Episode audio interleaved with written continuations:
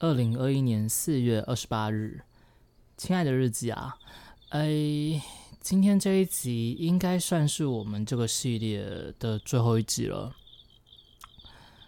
就之前录 p 开始想说要录一个我们当天的，就是做了什么事情嘛，然后做一个日记的记录，但是后面发现，就每天这样子。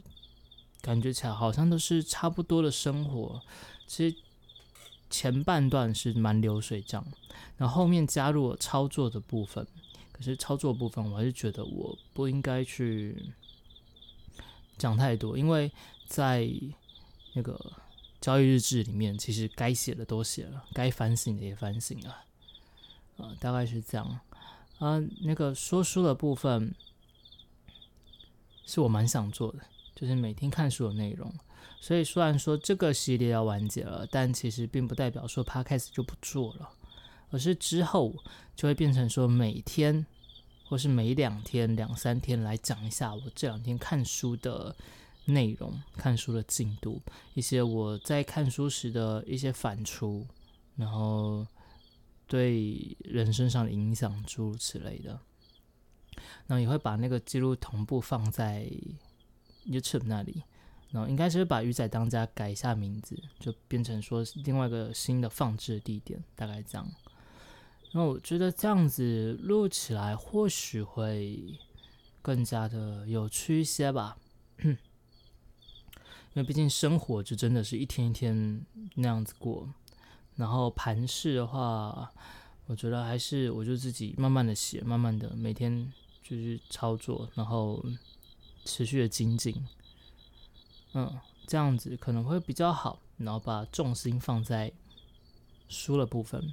反正我也很喜欢念书，很喜欢看书，呃，这样子也是挺棒。哼。然后之后应该是会开一个那个新系列啦，那个新系列我会开一个小小的抖内，是抖书抖书区，怎么听起来怪怪的？就是如果有推荐什么书，哎呦。就自己看过就很棒，然后想我们来念的话，就可以抖那那本书的大概价格，然后我们去买回来，买回来然后读一读，念给大家听。这个大概是之后预期会做的一个方向。那如果没有没有推荐什么书的话，我就是照我的步调去把我的那个想看的书看完，然后分享给大家。预计是这样，我觉得这样子或许。更有趣一些吧，大概这样子了。嗯，每天记录生活的这个日记，然后还有对于人生的一些反省，还有每天期待与担心的部分，其实这这部分我倒是觉得挺棒。嗯，因为这段 p o d c a s 其实陪我度过了蛮中间比较煎熬的一段日子。当然是说现在的生活，呃，应该算是更惨了吧，更惨了吧。因为我的操作部分现在是，就我自己抓到一些蛮重大的问题，要好好去克服它。然后频道的部分是别说成长了，频道现在大概是衰退在衰退，现在收入是只有以前的四分之一不到了，对，就是蛮蛮影响生活的。但还好的是，就反正。一天一天过，开心过。我觉得这段时间这个日记这个系列，是让我获得到的东西，自然而然还是会存在我心中，让我我可以好好的迎接接下来的那个困难吧。那至于如果以后就是书的部分念的，其实我觉得可能会在每一集的书后面来聊聊。最近发生的事情，然后跟一些担心、期待的，或许也是不错啦。那就变成那是比较多余的部分。嗯，可能就是再再看看。总之，看书有有常常也是会带到生活，带到目前的经验之类的。毕竟这种书就是要可以应用到生活里面，应用到人生里面，那还是真的有帮助的嘛。嗯，所以大概是这样子啦。哦，这一集，这集应该是会比较短吧。那书原本今天是有打算要讲个书的部分，来说说那个吧。我们为什么还没有死掉？那一部在讲免疫系统的，以后就是会变成说一本书，我可能会变成说一个礼拜只读一本，然后把它读完，分成三大集、三集，然后每次就讲一个章节的内容，大概这样。呃，今天因为这这几天看的书是比较杂乱，可能比较不适合那样子的方式。首先呢，现在说说刚才那个吧，我们为什么还没有死掉？里面提到的，里面是在讲说人的免疫系统是如何运作的。然后后来在看到书里面呢，我先讲我昨天看到的部分好了。里面有提到一个还蛮有趣的点，是讲说，就是呃，就是免疫系统它并不是防卫敌我，怎么讲呢？譬如说现在是有一个病毒进来了。防免疫系统并不是看到病毒了，所以去攻击它。当然有部分是啦，有部分是这样，但更多的免疫系统是说，比如说我现在这个细胞被细菌或是被病毒给攻击，觉得不舒服，所以它发出一个类似求救信号的东西。这个时候免疫系统才会去攻击那些入侵的生物或病毒。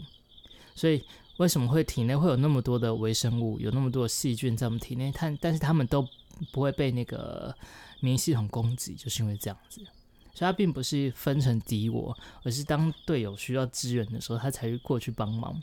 那实际上，如果你今天进到我体内里面来，你就在逛街的，它就不会被攻击，还蛮有趣。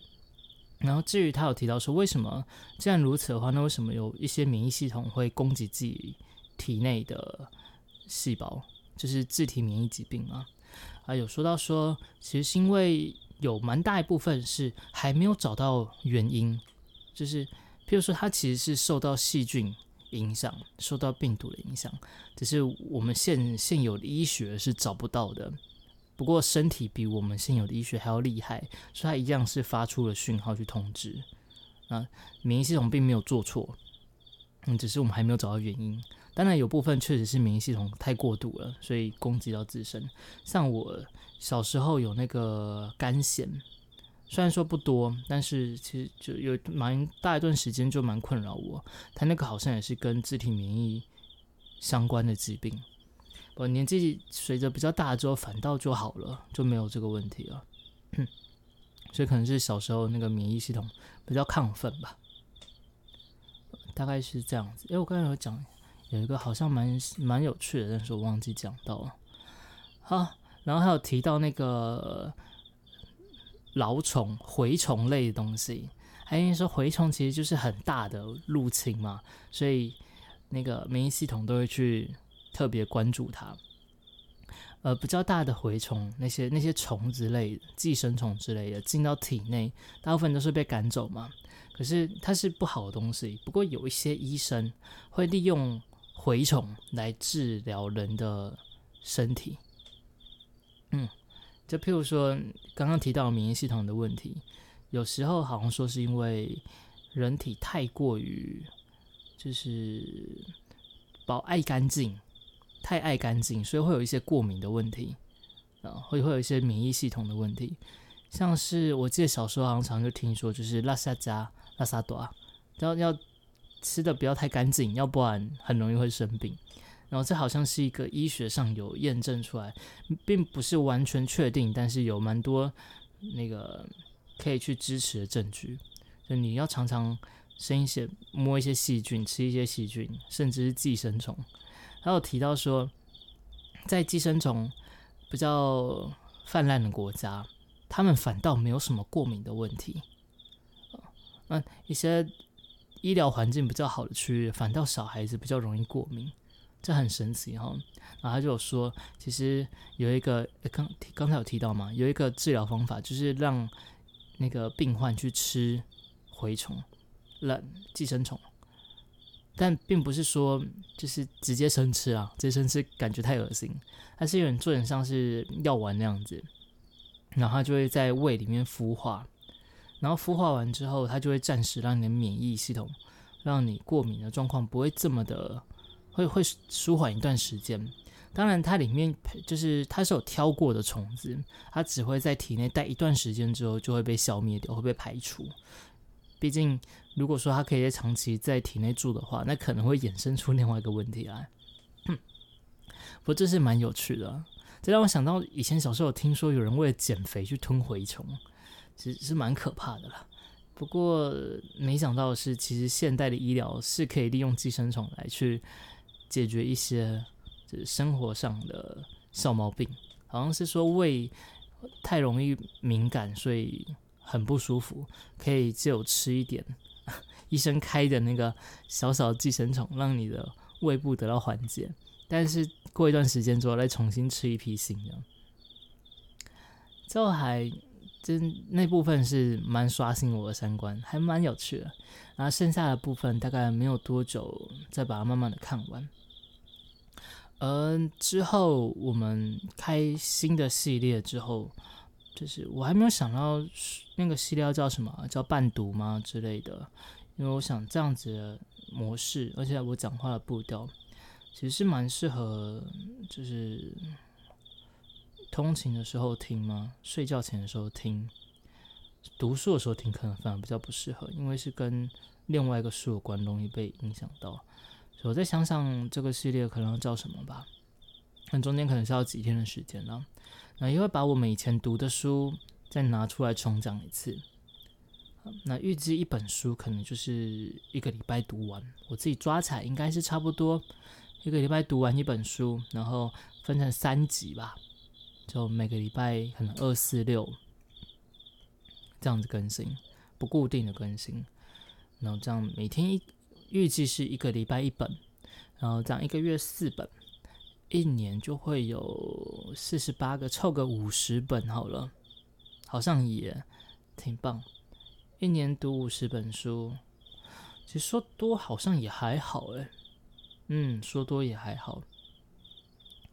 所以再看看之后的节奏吧，啊，这样希望是可以把 podcast 做的就是一个专比较专一一点，要不然像之前那样子很多东西混杂在一起，可能有些观众对这个部分有兴趣，对那部分没兴趣，那这样子就比较可惜了。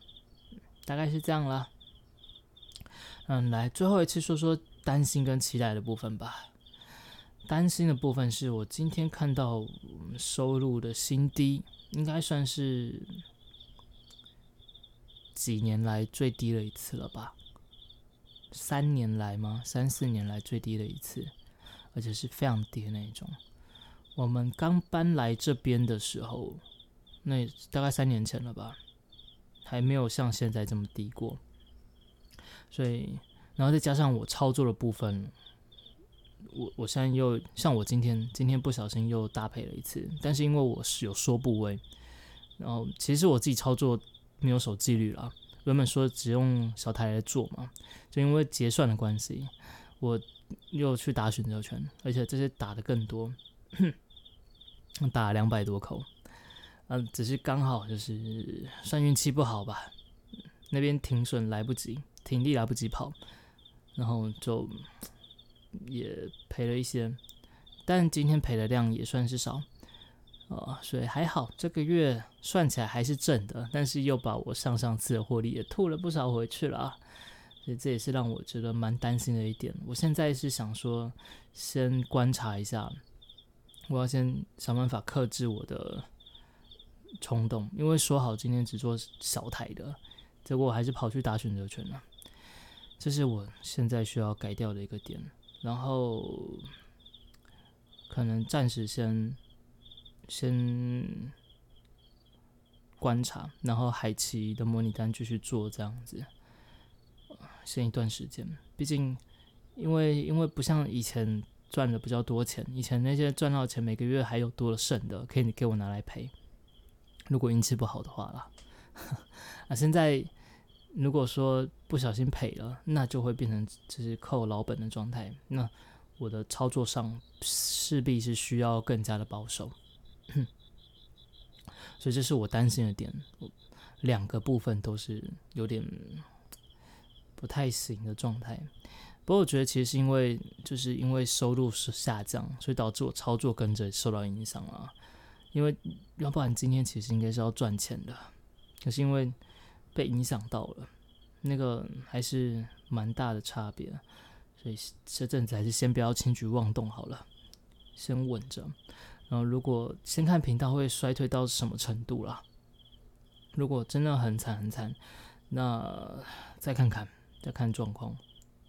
对，因为我至少要先保证生活无虞，才会去。虽然说我之前说把很大一部分操作的钱放到了存款了，放到我的生活费去了，但那毕竟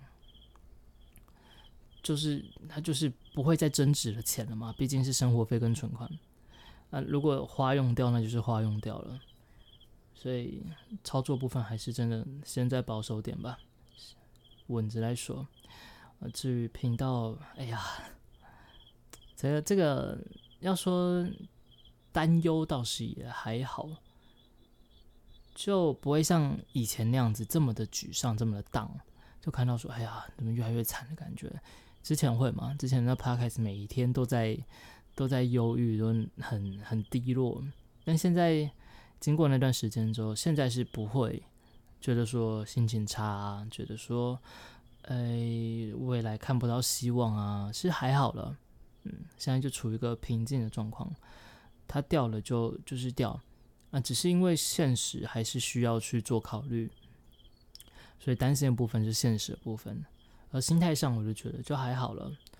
这一年就是今年就是持续努力做，把要做的做好。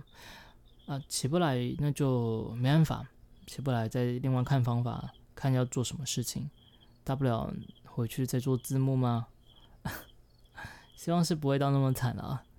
啊，就算真的是如此，那也没关系，反正有什么样的难题来了，我们就接就是了，好好的去做，然后其他的就是听天由命，反正每天都尽可能让自己过得开心，啊，过得开心这样。然后来说说期待的部分吧，期待一样还是期待未来会更好，嗯，期待未来会更加的开心，更加的进步，无论是就是任何方面了。其实我觉得这部分还是也是可以放进说书里面的，呃，之后的反正一两分钟，就算是给自己一些担心期待的反省，好像也挺棒。嗯，大概是这样。好了，那这个系列《亲爱日记》的系列大概就是到这里了。我们想说凑个一百集，但是后来想想，凑个一百集其实也没有意义。那不如就是在这边好好做一个完结之后，下一个系列再开始好好努力去做。但是我想，那个做法应该还是会沿用现在这样子，就是不写稿。我看了什么，我想到什么，我就讲什么。可能会有一些错误的地方，可能有一些不通顺的地方，可能一些，呃，就是我口条上一些语助词会不想跑出来的地方。但是无所谓，就当成是一个练习。一方面可以让我看书的时候，或就是做出一个反馈来，再来顺便练练了口条，好像也是挺棒的啦。啊，因为写稿，我是。以之后是打算每天挪一个小时出来写东西，但是如果是拿来写 podcast 的稿子的话，好像略显可惜了一些。嗯，因为当初一开始最一开始写《亲爱日记》的时候，前几集、前十集、二十集的时候，都是有先把稿子写出来，但后来发现那样子也一来也不是我自己想写的东西啊，再来也太别扭。反正我自己开台开直播都开了好几年了，就。就算没有稿子，念起来也算是还算还算可以，所以那不如就就这样子吧。啊，写作的时间我是打算就是之后打算五点起床，然后六点可以花一个小时去做写作，好像挺棒的。然后写了东西之后再看要拿来做什么吧。我想把我之前写的小说再慢慢去完结它，有好几部。